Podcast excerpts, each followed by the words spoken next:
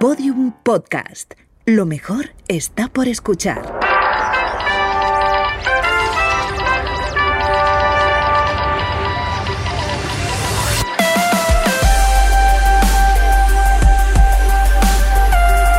Tentación a Medianoche, un podcast que homenajea la radionovela escrita por Rafael Barón en adaptación de su novela homónima y realizada para la cadena Ser en el año 1973. Episodio 9.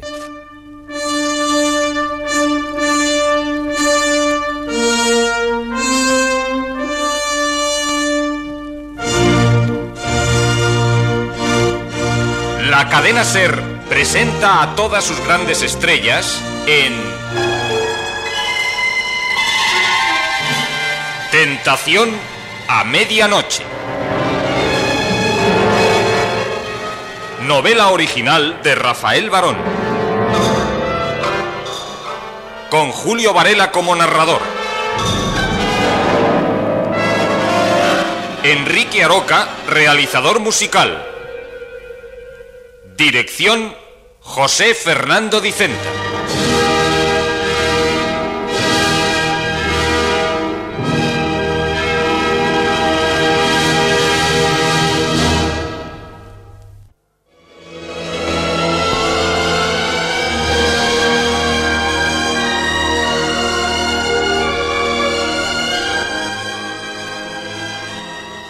A pesar de su llanto, María continuó negándose a admitir que Tudor hubiera muerto. Necesitaba imaginarle vivo donde fuese para poder seguir ella también viviendo.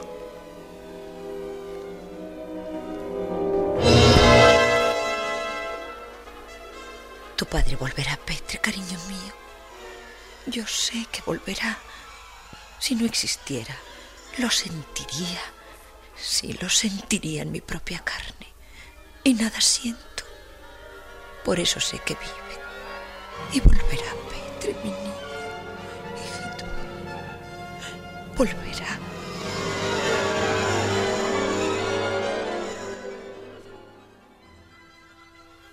Se cumplió una noche la corazonada de María.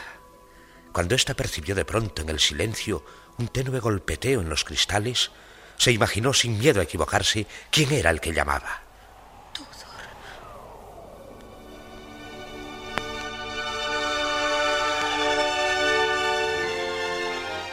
Saltó del lecho y corrió descalza a abrir con infinitas precauciones la ventana.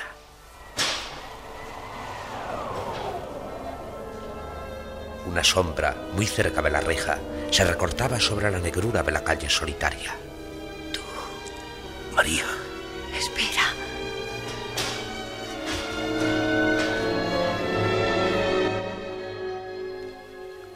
Nerviosa, impaciente, cerró de nuevo la ventana y corrió sigilosa, como un fantasma a través de las tinieblas, hacia la puerta de la calle.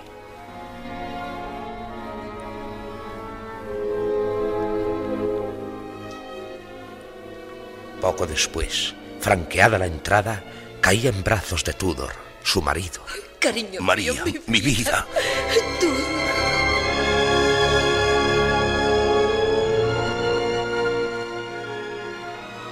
Ligero resplandor de una vela prestó después su amarillento halo a los enamorados.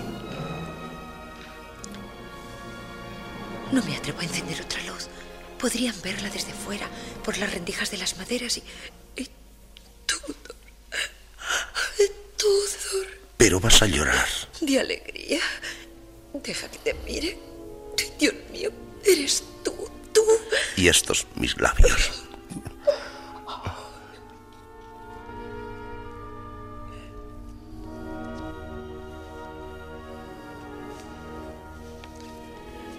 Dime, cuéntame. ¿Todos te creen muerto o desaparecido? Eso precisamente es lo que yo deseo. Tudor. Deserté. Sabía que pensabas hacerlo para unirte después a la resistencia. Pero esas listas horribles. Por suerte están equivocadas. Ni un rasguño recibí en mi huida. ¿Y por qué me has tenido tanto tiempo sin noticias tuyas? Algo, un sexto sentido, me aseguraba que vivías. Pero aún así. Perdóname. No pude enviarte un segundo mensaje. ¿Segundo? Mi primer emisario, un amigo, un compañero, ya no vive. Cayó heroicamente al realizar una misión difícil. ¿Y tú? ¿Yo? En peligro siempre. Tu amor que me acompaña a todas partes es para mí como un detente. Quisiera proteger tu vida con mi propio cuerpo. No hay mujeres que luchan en la resistencia. No Tu deber, María, no te obliga a luchar como ellas, sino a quedarte aquí con nuestro hijo. Lo sé, pero... ¿Qué ocurre? Escucha.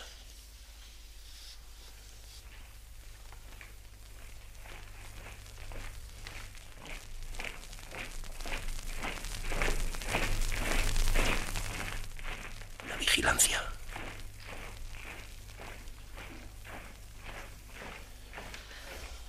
Si te hubieras retrasado esta noche. No me hubiese dejado atrapar por nuestros enemigos. Me he vuelto astuto y sigiloso, como un gato. Háblame de ti, de lo que has hecho. Tantas cosas. ¿Dónde vives? ¿Dónde te escondes? No tengo, como comprenderás, un sitio fijo. Mi descanso, cuando puedo permitirme este lujo, depende de la misión que tenga que cumplir. Pero siempre estás lejos de aquí, ¿verdad? ¿De Bucarest? Esta es la primera vez que he venido a la ciudad desde mi última visita oficial antes de engrosar las listas de muertos y ¿Y desaparecidos. hasta cuándo podrás quedarte con nosotros? Poco más de una hora. Tudor. Debo marcharme antes de que amanezca. Pero los minutos que aún nos quedan, nadie podrá robárnoslos, María. Te equivocas. Hay alguien que a mí me roba, lo sé, una parte de ese tiempo. Nuestro hijo. No quiero despertarlo. Si le beso será con tanto cuidado que no se dará cuenta. Es lo mejor, ¿comprendes? Ya no se acordará de mí. Es tan pequeño. Y si me viese de pronto al lado de su cama, tendría miedo, se asustaría. No, siempre le hablo de ti, a todas horas. Y, y también le he enseñado a contemplar tus fotografías. Aunque estés lejos, Tudor, sigues entre nosotros. Eres fuerte y valiente, a pesar de esas lágrimas que a veces te traicionan. Y si algo me No, no, sucediese, no digas eso, Tudor. si algo me sucediese, estoy seguro de que no flaquearías. No abandonarías la rueca, mujer. La, la rueca. Eh, no temas, no he perdido la cabeza. Es que acabo de recordar unos versos que debes conocer. Pero, Tudor, por favor. eh, Tudor, ¿qué dices? Ya sé, en tu opinión no es este un momento adecuado para hablar de poesía. Sin embargo, esos versos Si son de guerra, son versos de muerte y de amor. Su autora, una mujer, Elena Bacaresco, pero expresa en ello los sentimientos, las miras de un hombre que algún día, ¿por qué no? Puedo ser yo mismo, Tudor. pero ahora estoy vivo. Y esta noche para los dos es un regalo, un sueño.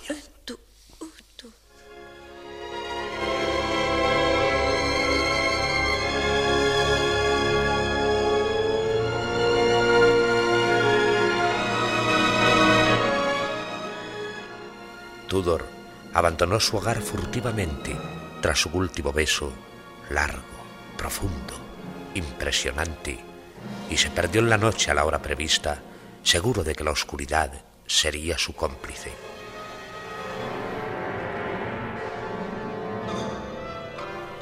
María, mordiéndose los labios para no romper en sollozos, permaneció largo rato mirando hacia la calle, un pozo de tinieblas, desde una ventana.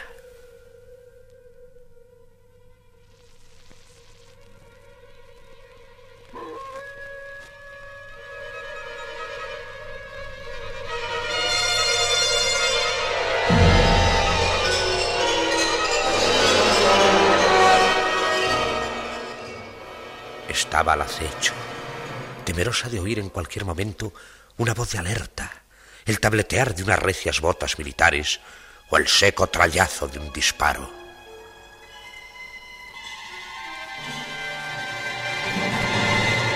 Solo se decidió abandonar su puesto al ver sobre las casas cómo iba creciendo en las tinieblas una suave luminosidad rosada.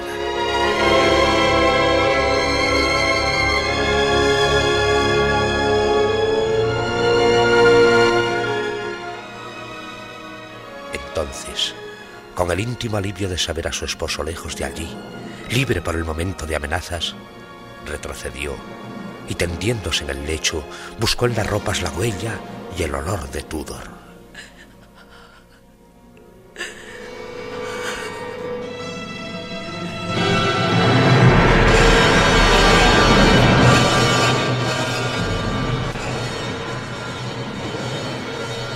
La actuación de los campesinos en la resistencia fue tan brillante como eficaz. Obligados en principio a suministrar provisiones al ejército alemán, eran capaces de todo, incluso de dañar el fruto de la tierra, con tal de no proporcionárselas.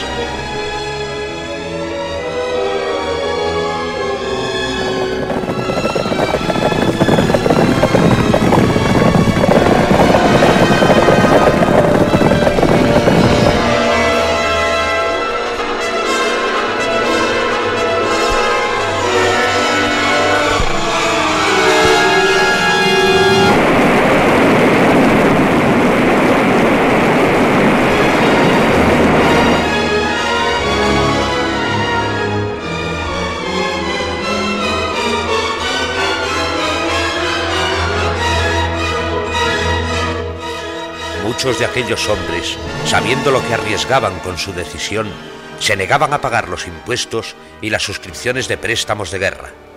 Otros se resistían a alistarse y despreciaban las órdenes de movilización.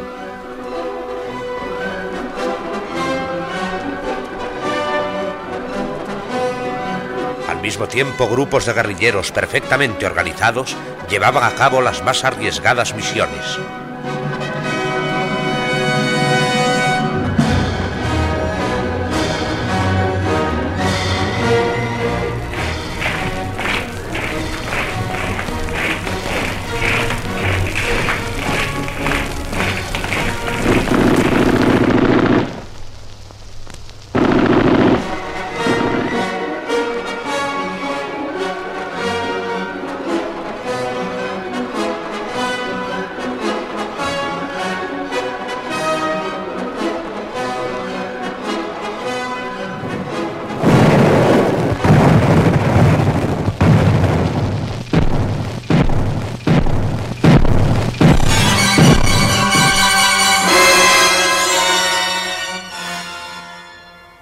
Medio del trágico torbellino en que vivía, Tudor siempre encontraba un instante para pensar en su mujer y en su hijo, para entregarse a una añoranza que no era síntoma de debilidad, sino por el contrario un acicate para continuar la lucha sin cuartel a que se había entregado en cuerpo y alma.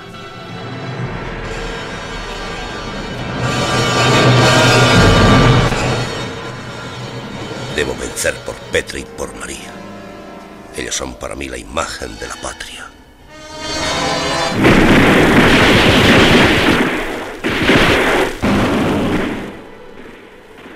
Mientras Tudor se jugaba la vida, María, también heroica, con el humilde y ejemplar heroísmo de las mujeres que cumplen con su deber calladamente, esperaba anhelante el furtivo regreso del esposo ausente.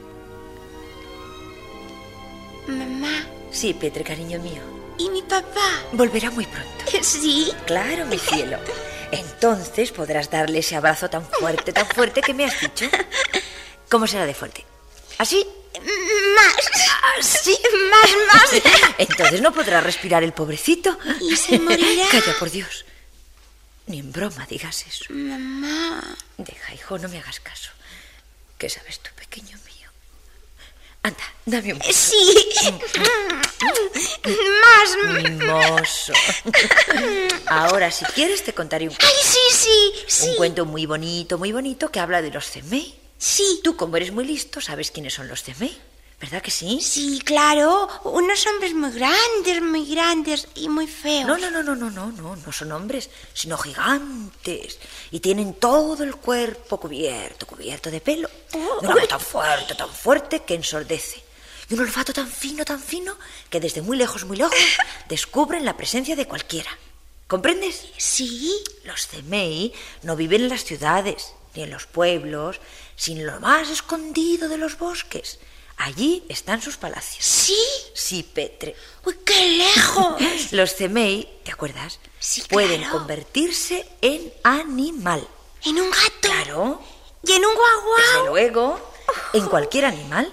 Qué qué bien. Y también pueden transformarse cuando les interesa en una nube, o en una estrella, o en hielo, o en fuego, o en lluvia. Uy, Son terribles los CME, cariño. ¿sí? Malísimos, malísimos, malísimos, malísimos. Y llevan siempre una arma, un rompecabezas, una bola de hierro con pinchos y al volver a su casa la tiran con fuerza.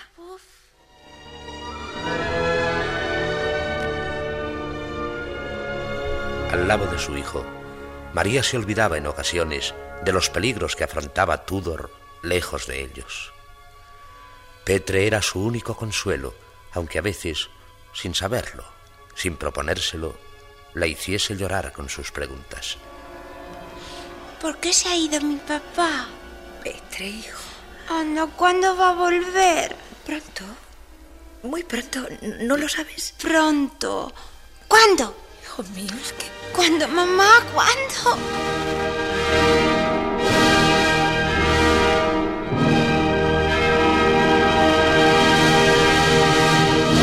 Síguenos en Twitter, arroba podiumpodcast y en facebook.com barra podiumpodcast.